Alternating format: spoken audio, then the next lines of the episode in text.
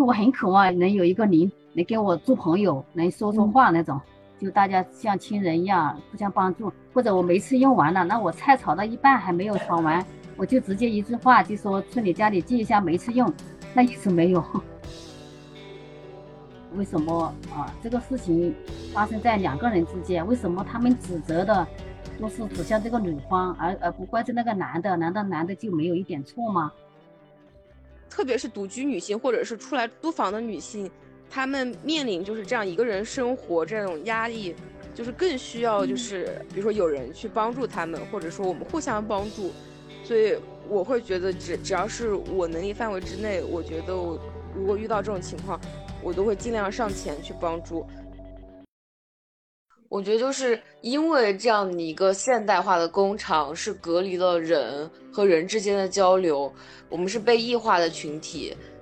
那我觉得确实我们就应该是说我们要团结起来，我们需要去互相分享经验，才能让彼此知道哦我们可以做什么，或者是说。我们不应该允许某些行为，像性骚扰，或者是可能在工作上受到一些歧视。我们应该避免这种事情。大家好，这里是打工谈和成雨伞一起合作录制的一期播客，我是打工谈的冰冰，另一位主播是成雨伞的 Care。这期播客我们邀请到了两位年龄和职业身份不同的女性嘉宾，一位是刚刚大学毕业和女性朋友一起合租的双双。还有一位是在广东打工多年、租房经验丰富的小青姐。我们这期播客会一起聊聊这两位不同年龄和职业身份的女性在大城市租房的经历和她们对于合租的观念。大家好，我叫双双，我是本期的受邀请嘉宾之一。我过去也是陈雨伞的实习生，曾参与过类似的播客录制，很高兴这次能受到邀请，来讲讲我自己的租房经历，可能和。其他一些女性同就是合租的一些故事。呃，大家好，我叫小青，然后老家湖南衡阳的，来广东打工已经二十一年了。然后之前在广州番禺做了十年，然后零九年来深圳，深圳现在也是有呃第十年了。对，小青姐在二十年前是跟有同乡友一起合租过的经历，可以讲一下那那段时间是怎么。一起合租，然后生活是什么样的吗？去到广州那时候我是跟我们村里的呃同村人，一共四对夫妻，就是合租一个大的空间，没有隔间，也没有什么，就是一一一整个很大的房间，有两个上下铺，用一块布就把那个床给围住，就当做是床帘类似的那种，隔开那个呃每每对夫妻的私人空间。就我那时候，我感觉一点都不习惯，就当时感到特别别别扭的那种。做六七个月以后，的我说我我这样做我做不了，我说我们还是再找一个独立的空空间吧。就后来我们才自己嗯单独租的房间。你感觉还是需要有一个自己比较私人的空间。那那段合租的经历，就除了这种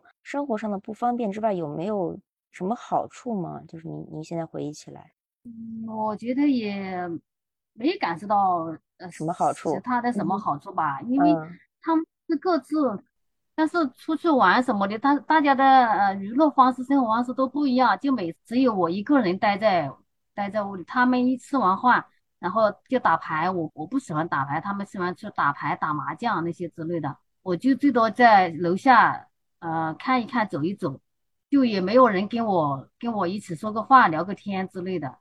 对，做饭呢，他们也是不是共同做，就是各买各的菜，呃，两就是你你两个你两夫妻自己买自己的菜，自己做自己的这样子。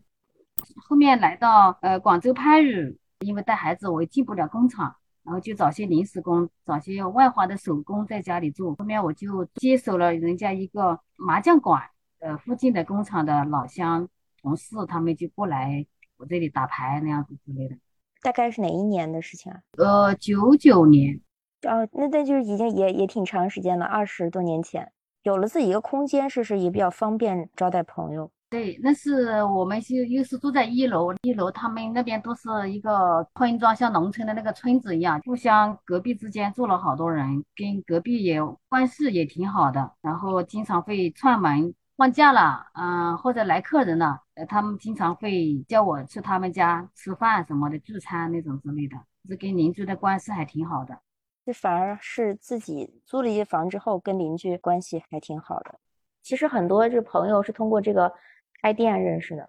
所以那个那个店面也算是一个活动的交友的一个空间。可能我个人的经历，因为我现在还算是年轻人嘛，和小青姐的经历是比较不同的。我过去是属于说是在家里是有自己的一个独立空间的，但如果是说我和我自己很好的朋友住在一起之后，我们这种必须要有私有的空间，这个范围就有一定的改变。我觉得这是一个很有意思的过程。比如说大家都是很好的朋友，就是住在一起的时候，嗯。比如说，我们这有可能有几间房，那谁是需要早上去更早的去上班的，那就睡在呃朝阳的房间；如果是要回来比较晚，然后可能起的也比较晚，那就睡在比较嗯就是照不到光的房间。我们的生活安排不再就是必须要每个人要求一定的这种私密空间而定啊，因为大家都比较熟，跟就是我如果我睡在这个床上，如果有我，我有另外一个朋友也想睡在这个床上，呃，我觉得是 OK 的，所以我觉得这种体验不是非常一样，但是我我觉得我完全可以理解，如果陌生人在一起的时候，我是需要一个这样的一个私密空间。就我想问一下双双，嗯，你跟这些合租的朋友是本来就是朋友，所以住到了一起是吗？嗯，对，就是我们对于。生活理念或者相关的这样的一个，更多可能是女性主义啊，呃，或者是我们对于这些实践的一些想法，我们住在了一起。我们过去可能是因为这个认识，然后后来因为这个，然后住在了一起。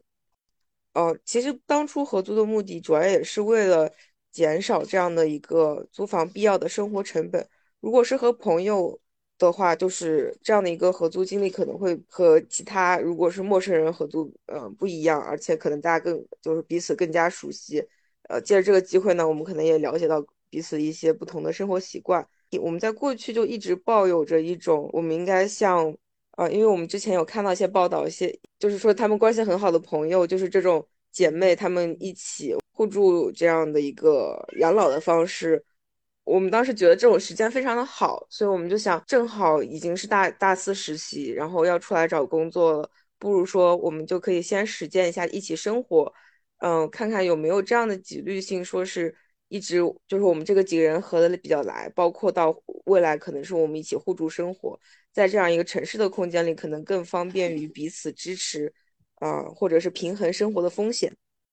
所以说，在这个过程中，感觉就是沟通什么的还是比较，就是很多东西还是可以协调的比较顺畅。我觉得，如果是找到一个合合适的就是合租对象，嗯，生活的其他部分是可以协调的。如果说我们本来就是差异性非常大，无法接受对方的生活态度和想法的情况下，可能合租多多少少会发生一些矛盾。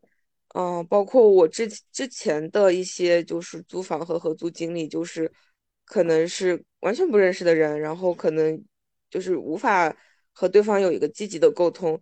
就会有面临各种各样的问题。可能就是大家都会觉得对方是不可理喻的。如果你们是陌生人的话，那这个这个问题就更不调，就是无法调和了。如果是朋友的话，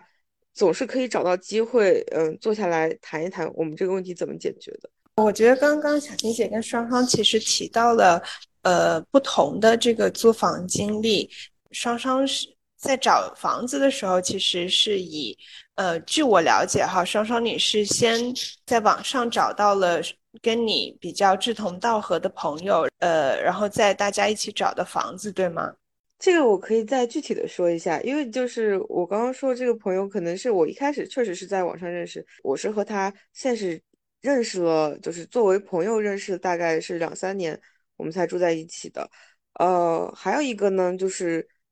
我觉得其实挺有意思，就是听小青姐说，因为我自己就是九九年出生，然后听到可能小青姐九九年自己搬出去住，还是觉得是一个很奇妙的一个经历的。嗯，包括我现在所呃租住的这个房子，在过去也是一个麻将麻将屋改造，就是它可能是在每个房间里放一个大的麻将桌。我们想找一个可能地段比较好但又比较便宜的房子，也是比较困难的一件事情。所以我们就找到了可能过去因为一直都是租给一个老大爷，然后他就是经营这样一个出租呃经营这样一个麻将房，然后想要再把这个房子出租给别人，它这个价格是比较低的，嗯，它的地段也很好，所以我们当时就选了这个房子。就是刚刚听到这种经历，还是觉得比较相似的。嗯，还有另外一个呢，就是比如说我说的，就是我我们有这样的一个互助空间。我我对他的理解更多是说，我有不同的朋友，他们可能有不同的需求，呃，但是我们在以互相帮助或者是互相理解的前提下，我们建立了这样一个共同生活的空间。比如说，我知道我的一些朋友，就是因为他可能休学，自己没有地方住，或者和家里关系非常僵。然后他们决定搬到我们这边来，就是他过来住，他不是说我们免费会住，就是大家可能还是要交一定的就是房租。然后我们是很欢迎他们，他们自己去找工作。朋友是找不到工作的，那我可能或者是其他朋友可能推荐他们一些兼职的家教的工作呀。就是我们希望就是一起生活在一起的朋友可以有自己的一个稳定的收入，然后可以就是这样更好的一起生活。包括可能一些就是因为自己的一些。别认同或者是就是性取向问题被家里人赶出来的朋友，就是我们也会说是很很很很愿意接纳接纳他们过来和我们一起住，所以他可能不是说我们就固定几个朋友就一起生活在一起，就可能是说有时候还是会家里有人来住，就是因为他可能是这段时间有这个需求，我们我我们当时也会给他临时就是打地铺啊，或者是挪个床床位出来，这种情况多都有。不断的是说，我们是以这样的一个组织的形式，是说可以希望更多帮助到更多女性，或者是更多这些群体，嗯，去找到自己的一个空间，可以生活下来。然后包括可能在这个空间里生活的是比较舒适，会或者是对他们来说是比较安全的。比如说我其中有一个朋友是过去不认识，但是他就是在网上求助，因为啊他的性别认同问题，然后他被自己的父母赶出来了。第一次见到我们的时候，他就是非常恐惧和别人见面嘛，他是不敢摘口罩的。然后我们现在大概已经快生活了半个月还是一个月有余，他已经就是可以说是渐渐，他见到别人还是不敢摘口罩，然后但是他看到我们就是很愿意跟我们说话，然后他也愿意就是因为我们是一起做饭，就是和小欣姐情况不一样，我们平常可能是我做饭，但是大家都知道做饭或者是家务劳动，呃，也是一个额外的工作和。付出，所以大家会给我打钱。虽然我觉得很，就是我我很愿意为大家工作，但是大家会很珍惜这种就是被过去认为是家庭劳动的这种劳务工作。所以，我们所有人，当然，首先我们是所有人都会参与到这种家务劳动中。其次，如果说比如说是我做饭，他们也会给我，就比如说只是除了我自己所支出的这种成本的，就是就是啊，我买菜的钱，他们还会额外给我打钱，就是说。因为这是我的做的工作，所以他们希望给我一定的回报。就是除了是说，可能平时生活的时候更帮我多做几件事啊，他们希望有这种让我知道我的做的工作是被重视的，被它是有价值的。然后这个朋友来我们这里之后，他也会自己主动做一些工作啊。就是双双，其实你的租房经验是比较，就是有点像是互助型导向的，就它并不是。像小青姐在最开始租房的时候，是一种生活必须所向的，所以我问这个问题，其实想问一下小青姐，在一开始，呃。其实刚刚有提到跟另外四对夫妻合租的这个经历，其实当时小青姐你在你们的社群里面，或者是你们的社区里面，你们是怎么去找到你们想要租的房子？然后一般是通过什么样的平台呢？因为可能现在大家比较熟悉的是呃中介或者是说网络，那在。最开始您出来找工作，或者说出来打工的时候，您是通过什么样的渠道了解到租房信息？然后是怎么把这个房子定下来的呢？有熟人或者呃他介绍哪里哪里有房住，你可以去看看这样子。呃，如果没有这种信息的话，就只能自己每每条巷道、每条每个房间去看看有没有贴张贴那个出租的广告。当时您租房的优先考虑其实应该是呃经济的问题吧？对，主要是刚出来没钱，因为有，呃，因为我们那时候很多时候刚出来的时候，那路费都是向亲戚借的，嗯，所以就是两个月没有发工资之前是没有钱的。嗯，我那时候都是选择最便宜的房间，呃，没有，不是楼房，是瓦房来的。呃，嗯，那瓦，时候的瓦房、瓦房或者是铁皮房，它嗯，会相对那些楼房会便宜很多，有有时会便宜到一半的价钱。您是怎么布置您那个家里或或者是店面的呢？一般我会把墙壁给，然后我会买一些，那时候很流行那种，呃，明星明星的啊，照片在上面那种啊。海报，呃，五毛钱一块钱一张，我会把整个房间基本上都会贴满，就比就觉得呃比那个白墙会好看些，然后还还要美观一点吧那种。我不喜欢那些很空空旷旷的那种，喜欢的就是养花养植物。我会挑一些便宜的盆栽，然后把屋里只要能放的地方，我全部会把它放满，包括洗手间我都会放。基本上您您是不是每租一个房子都会这样布置一下？在广州那边的话，还没怎么买买日用的家具那些，因为呃有提供，那些我就不用不用去买了，我就只花其他方面的钱。然后来到深圳就不一样，深圳就一个一个空的房间，什么都没有，那你那你就必须得买，你不买的话，你你晚上连个睡觉的地方都没有，就就所有的像比方简单的那些家具啊，你都必须得买，像床呀、衣柜呀。桌子呀，这些你是平时必须要用到的东西就，就必须要买回来。如果有有熟人他有用过不要的，呃，或者他给到我，或者是便宜买他的，我都会优先去买二手的。然后买回来以后，那些桌面，呃，我也会给它贴贴那些就有颜色的，然后粉色的、红色的那种胶纸，我会把它给包上，用用那个透明胶给它粘住，那种就觉得比较好看些。即使是租房，但是我每换一个地方，就是想就把我这个租的地方也当做我的家一样布置，就感觉这个是一个生活的乐趣。就这个小小的空间是属于我自己的一个地方。就是从小的时候，就是家里特别穷，也是没有一间自己单独的空间。那我们都是一直就很渴望有一个自己独立的空间，但是一直没有实现到，就直到我结了婚以后，自己租房子了，我才会有那个独立的空间，我就特别珍惜。然后再一个，我是从结了婚以后，就一直二十多年一直在外面打工，很少在家里。那出租房啊、呃就是我的家，我就一定要想要让他有一种家的感觉，有一种家的温暖，我会每一次都会精心的去给他啊、呃装扮一下。后面到深圳去了之后，也搬了好几次家吗？呃，是深圳刚来的时候，我是住宿住宿舍，宿舍里也是有两个人一起住，那相对我以前合租的时候那就好很多。然后吃吃饭也不用做，呃，吃饭是在呃饭堂里有饭吃的。这是厂里吗？还是是公司派出所，是物业公司承包的。我们是在派出所做办公室的卫生，然后那，宿舍是物业公司租下来的。那您当时在宿舍的话，跟那个同事就是关系怎么样啊？那还好吧，啊，他后来没住多久，他只住了几个月，然后他就走了，后面就还是我一个人在住。就中间有呃有几次她老公会过来看她，然后我们其他的另外的同事他就会笑我，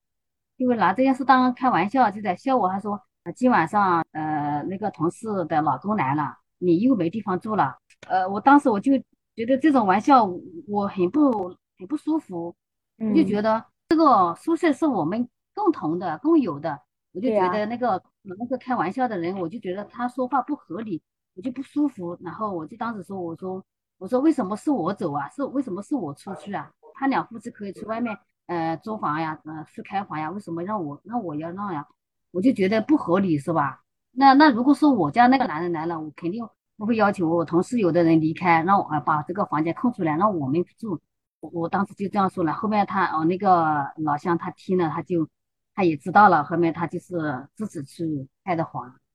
您之前跟我说，您后来就是又租到了楼房，是吧？呃，来深圳这边是租的楼房，在之前在广州，您都是会招待一些朋友来家里，那到深圳还会有招待朋友来家里吗？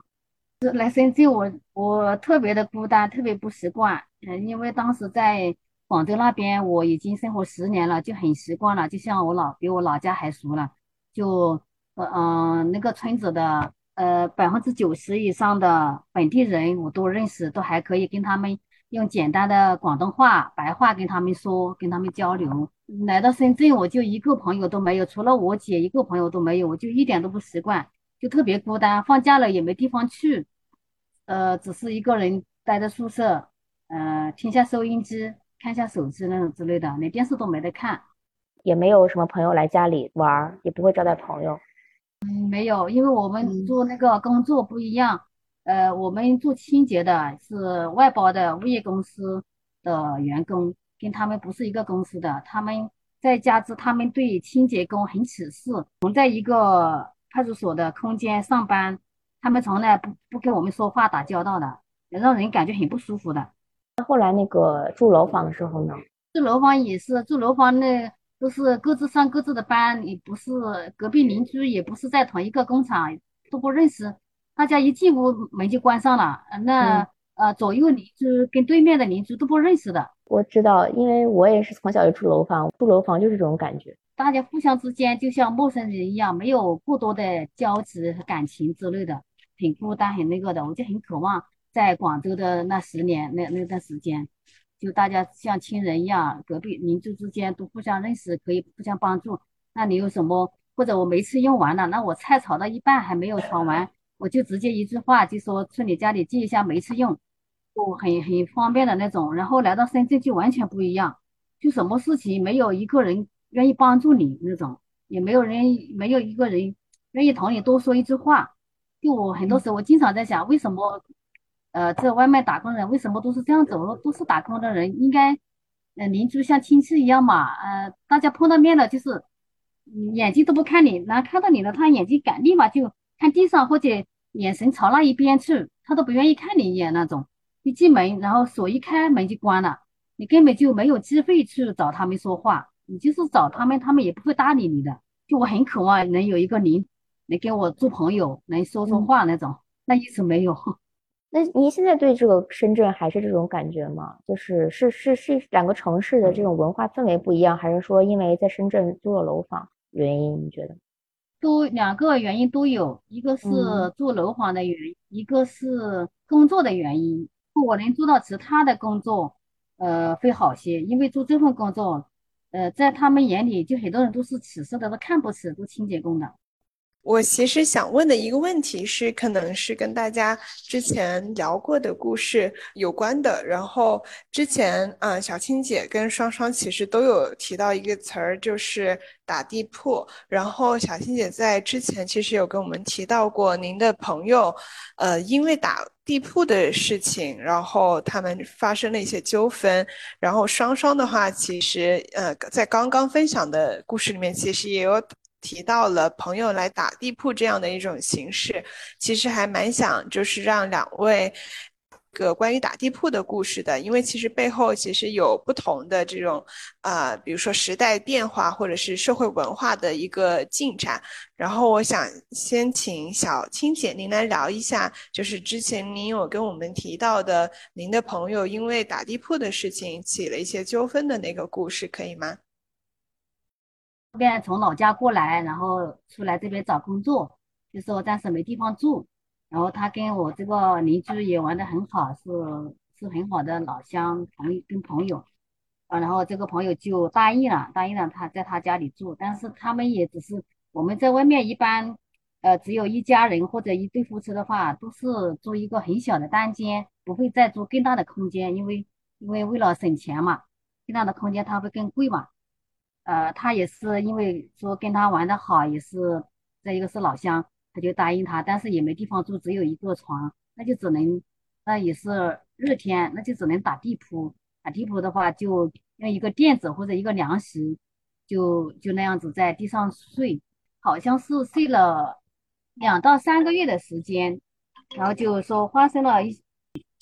那有一天就。看到他们在吵闹架，就两个女的，就是我邻居跟他那个朋友在闹架，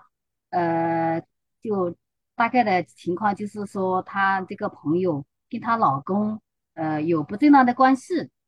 呃，我我也不知道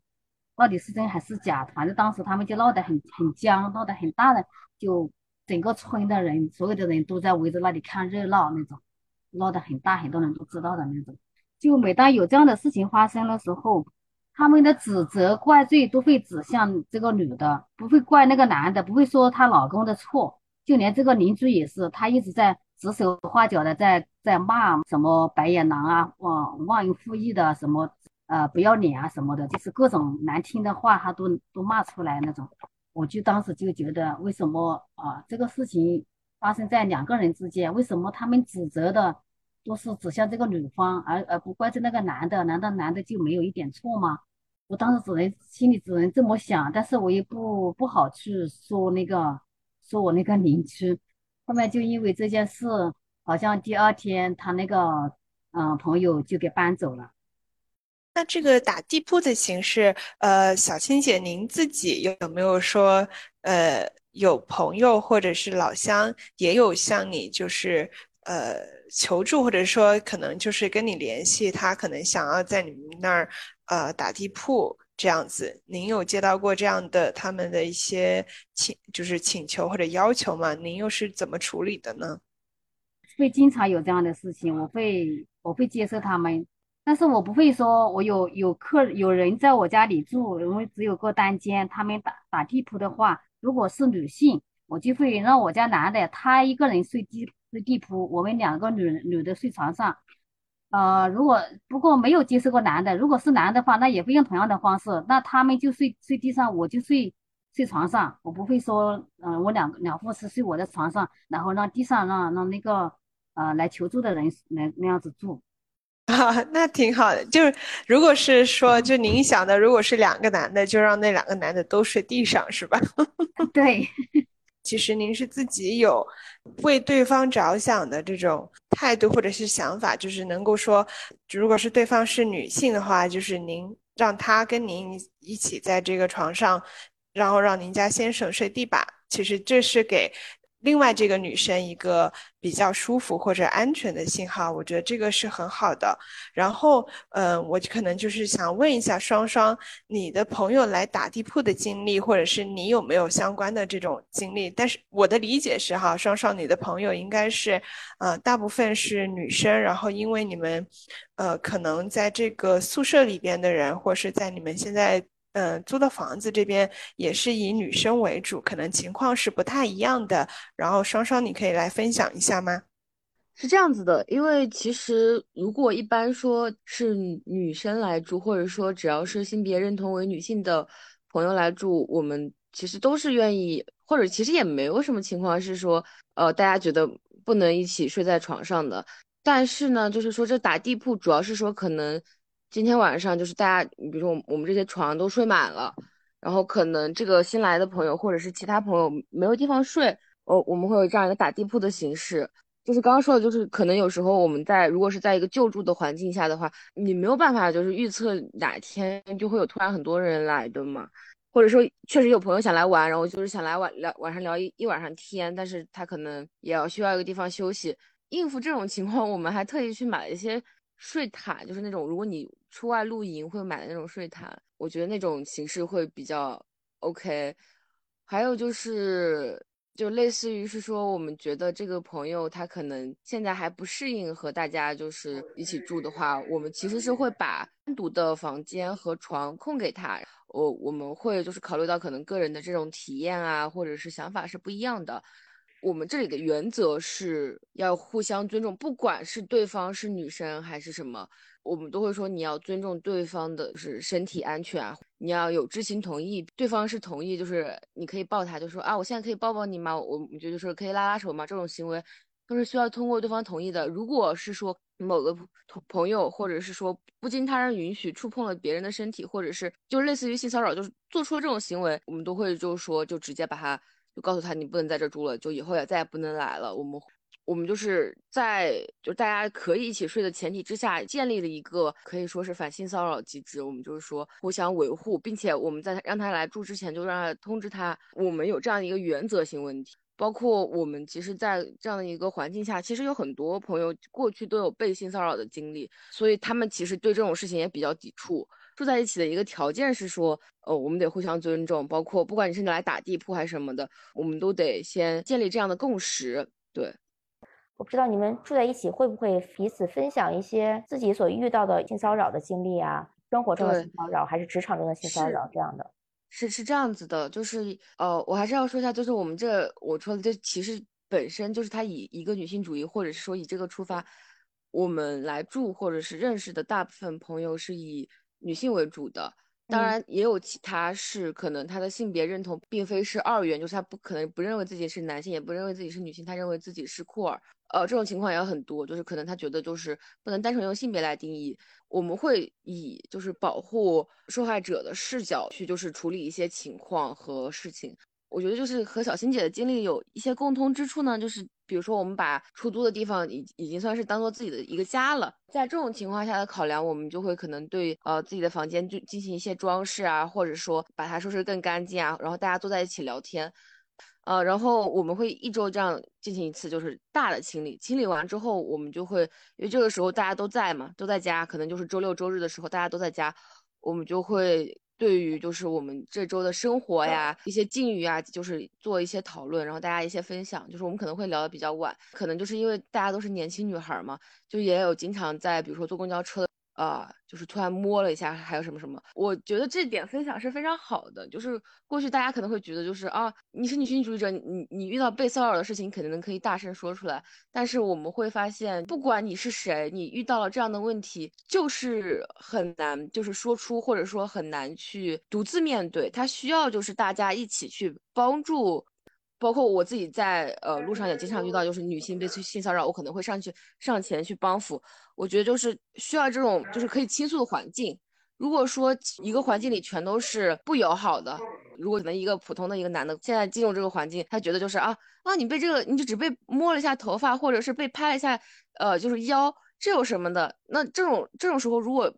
某个人对就是受害者说这样的话的话，那他可能就无法再呃继续去倾诉自己的一个经呃经历了。那如果说我们都是女生，我们可能互相就是说自己这一些过去的一些经历，或者是就不管是性骚扰还是或或者更糟糕的经历，大家就觉得是。可以说出来，因为大家都有类似的经历，而且大家都很包容，就是觉得这这不是你的错，就是有人在告诉他们这不是你的错的时候，他们就会更愿意说出来，也更愿意就是在这这之后，可能他们会遇到一些问题之中。啊，去说出自己的想法。比如说，最近我有一个朋友，就是也是住在这里的一个女性朋友，就是她在公交车上的时候，被她后座一个是一个男的，就是一直在触摸她的头发，就是她不敢回头，她不敢面对这个男的，就是摸她头发这件事情。就是我们有一个自己这样一个群嘛，她就在群里说有人在摸我的头发，她就感到很恐慌。我我们就是跟她说啊，你不要不要紧张，就是如果可以的话，可以有一些措施去避免，就是进一步他对你做些什么嘛。所以他最后下车的时候对这男的说啊，你要再摸我头发就怎么样怎么样。他只有在最后的时候才有勇气。所以我觉得就是需要有人给到被受骚扰骚扰的这样一个女性一点力量或者是一些支持，不管是朋友啊，还是我以一个室友的身份，我都愿意去帮助她。包括我们后来也会讨论，就是你不要自责，觉得就是啊，为什么就没有直接大骂那个？这不是你的问题，是对方的问题，是对方导致了你受到这样的伤害。你你在这样一个公共场合下，你觉得没有办法诉说出这种感情，是很正常的。就是你可以跟我们说，就这完全不是你的问题。我们就希望他可以就是放下自己这种心中的就是对自己的一种责备。刚才双双说了关于很多性骚扰方面的东西。之前小青姐不是你也说到，就是有被呃性骚扰过，就是或就是只是言语上的那种，然后也有身体上的是吧？然后你能说一下那段那段经历吗？对我来说，我以前我根本不知道 叫什么性骚扰，然后也不敢说，不敢对别人说。就我自己开麻将店的时候，就经常会有很多工厂里的男性过来打麻将嘛。那一般。呃，是我我我一个人在看店的嘛，我家的那个他一般在上班，没有时间在。他们来的时候看到我一个人的时候，他们经常会找一些，呃，那些黄色的话或者性暗示的那些话来对我说，就有时候他故意故意要站到你面前来靠近一点，故意要要挨一下你那种，或者就像你屁股或一些搂一下你的腰那种之类的，经经常会有。我那时候一个是要为了做生意，再一个是也不懂得知道叫性骚扰啊那个，不敢去得罪他们，我只能每当他们做这种行动的行为的时候，我只会呃有意识的去走开，去避免他们。然后还有些人会当面跟你说一些，还有一些会在在发微信，有的就说的很露骨的那种，说什么看你老公上夜班，这一个上街一个月也没有人陪你，怎么怎么样，你不想吗？什么什么的，呃，晚上我来陪你好不好？那就经常会找一些这样的话题来说。你现在觉得这个这些话，或者双双也可以说说一下对这些事情的看法呀？就你现在觉得对这件事情怎么样的一个看法？我觉得小青姐的经历其实很多，大多数女性都经历过，就是被可能就是她觉得可以和你交往的男性这种加微信然后骚扰，就是可能在这之前这种性骚被性骚扰，就是大家也不太清楚是什么情况嘛，呃。包括就是我小学的时候，可能就走在路上，有个男的突然就把自己，他就下什么也没穿，就突然脱，突然就打开，就是脱裤子，然后在大马路上就是展示自己的性器官，就是，然后我当时觉得很不可思议，然后我把这一个事情和，呃，我的就是妈妈说，他就觉得就是啊，那你就你就快走，你就怎么样怎么样，呃。后来，但是我我我我我一直觉得很疑惑，就是为什么他要这样做？因为我其实并不理解他当时这么做的原因和目的。等到我可能再大一些之后，我才意识到，哦，这是他是有意的去呃暴露身体，然后通过这种方式希望可以达到一些目的吧。在我和其他就是这样的一个女性朋友 交流的过程之中，我发现或多或少女性都会遇到这种经历，就是不管是说路上突然看到一个人。他就是暴露狂啊，还是说在公交车上，甚至就是说他只是你一个普通的同事，或者是同学，或者是只是朋友，甚至就不认识，就突然跑过来，呃，说一些可能就是非常难听的话，或者是让你难堪，就是他以这种笑话为理由去骚扰你。呃，我觉得就在过去，就是可能我自己会觉得，就是啊，那那我也没有办法说什么，那我就走开了，或者是我就像小青姐一样，那我我只能说我是不断的回避，呃，直到是说我可能有更多类似经历的朋友，然后我们意识到啊，我们可以做些什么之后，我会觉得就是，如果说我首先是我自己遇到这种情况，我可能有时候还是会觉得比较胆怯，但是如果是我遇到，就是随便只要我在路上看到。其他人有对一个另外一个女性有纠缠不清啊，或者是什么，我都意识到，就是我们都是身为女性，我们都有这样共同的经历。那我觉得我有义务去帮助她。可能我看到街边有人就是喝得很，就是女性就是路路路上喝得很醉，然后旁边有个男的在不断的骚扰她，我就会上去跟他说，要不要我帮你打车？然后我我也会说，如果这个男的在做的话，我我就报警。我就过去有这样的经历。呃，然后那个姐姐跟我完全不认识，她她后来还特意加我微信，然后各种感谢我说，其实当时她就特别困扰，就是有有人就是一直在她旁边，然后不愿意走，是这样子。特别是独居女性或者是出来租房的女性，她们面临就是这样一个人生活这种压力，就是更需要就是比如说有人去帮助她们，或者说我们互相帮助。所以我会觉得只只要是我能力范围之内，我觉得我。如果遇到这种情况，我都会尽量上前去帮助。而且我觉得我经常在，就是我看到的都是，比如说其他可能更年长的一些女性，在看到另外一个人性骚扰一个年轻女性，她会去上前阻止。我觉得就是这种女性的互助的力量，是让我觉得很很有力，就是很有帮助性。就是我我我其实很感动的一件事情。嗯，当然我希望就是可能如果就是大家有朋友呀，就是这样更多的去谈论性骚扰这样一件事情。说出来，然后我们再去解决这样一个问题。嗯，对对，就是大家会有一个互相的交流，因为像双双她的这个朋友社群都是一个比较女性主义，对女性主义都比较认可的一个社群。但是可能像小青姐啊，或者说可能像小七姐这样一个年龄年龄阶段的一个女性，然后大家都是外出来打工的，可能我不知道小青姐身边的朋友会不会交流这方面的话题。嗯，很少说这种情况，就是只是。各自也有很多类似的情况，然后大家都不会再呃拿出来说一一提这个事情，或者告诉另外其中一个人，他们就会说谁叫你穿那么暴露，谁叫你嗯什么什么，呃，他就会一句话这样这样给回回给你，然后你就没办法再跟他说了，然后所以之后呢就会遇到什么都是憋在自己心里，就不会说出来。说出来，他都说是你自己的错。跟以前我们也不懂那么多，然后环境也不一样，那动不动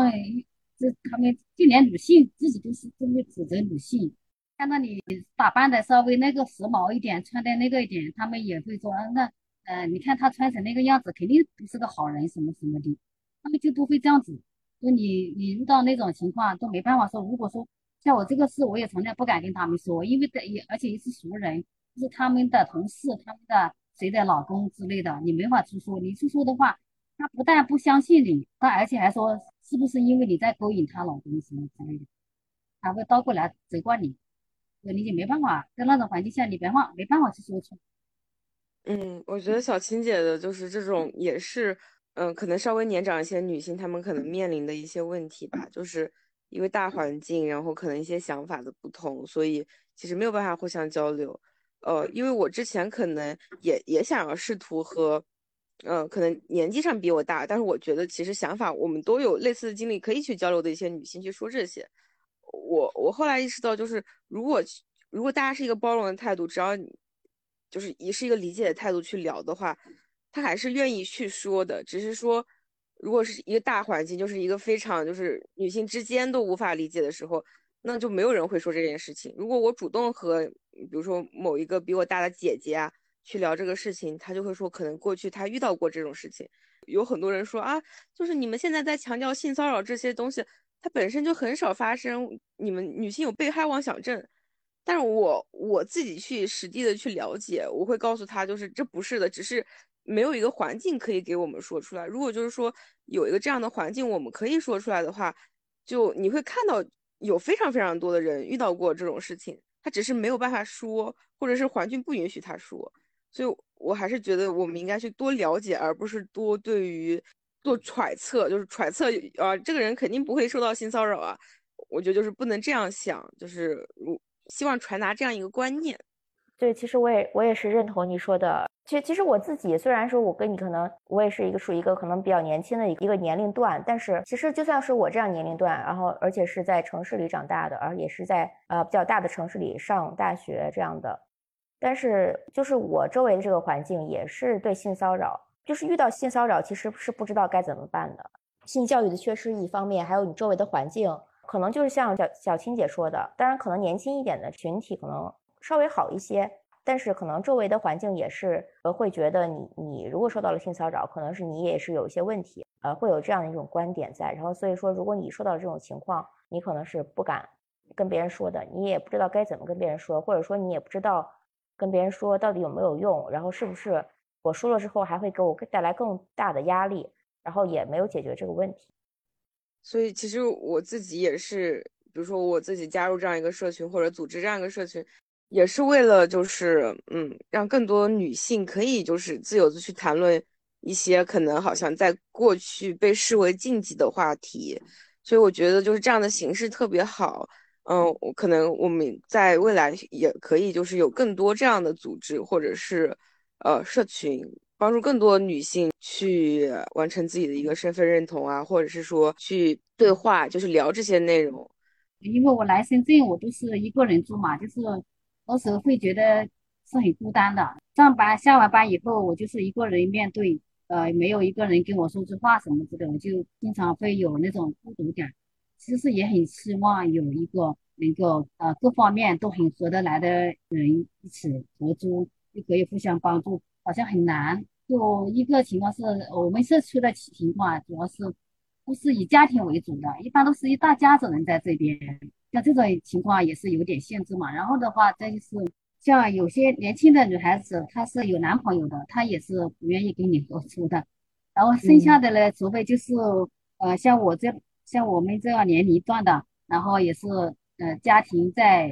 就在其他各个方面的，就是呃分分租的那种，不跟老公在一起的这种人群。但是因为年龄差距，还有兴趣爱好跟作息时间。不一样，就是很难达到一个你共同的那种。我大家都是还是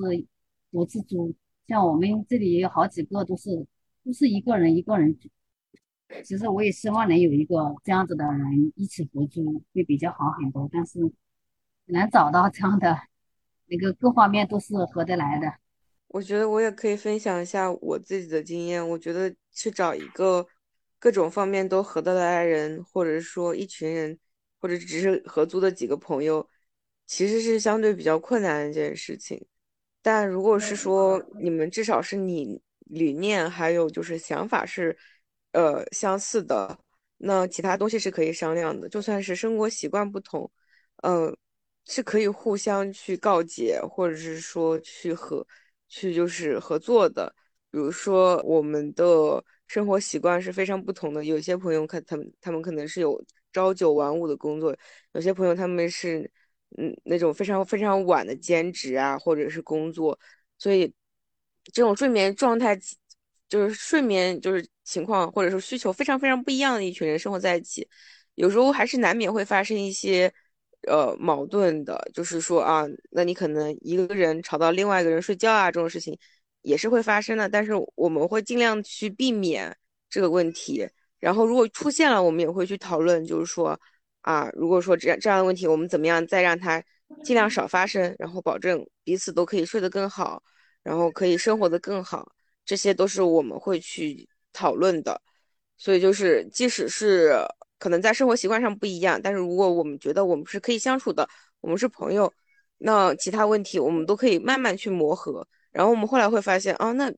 过去看似好像很不一样，最后还是可以就是变得融洽的。包括我过去很喜欢吃辣，然后我生活的旁边周围的朋友都怎么好像不能不太能吃辣，然后那我自己做饭的口味可能也变得比较清淡了，然后我就会给他们做一些清淡的菜。他们也知道我喜欢吃辣的话，也会给我买一些可能比较辣的零食。就是这这是一个互相去体谅或者是理解的过程。只要是有一个就是类似的一个想法在的话，还是可以一起去完成某些事情的。我最近有这种感觉，就是好像就是你只要一旦认可，或者说你一旦愿意，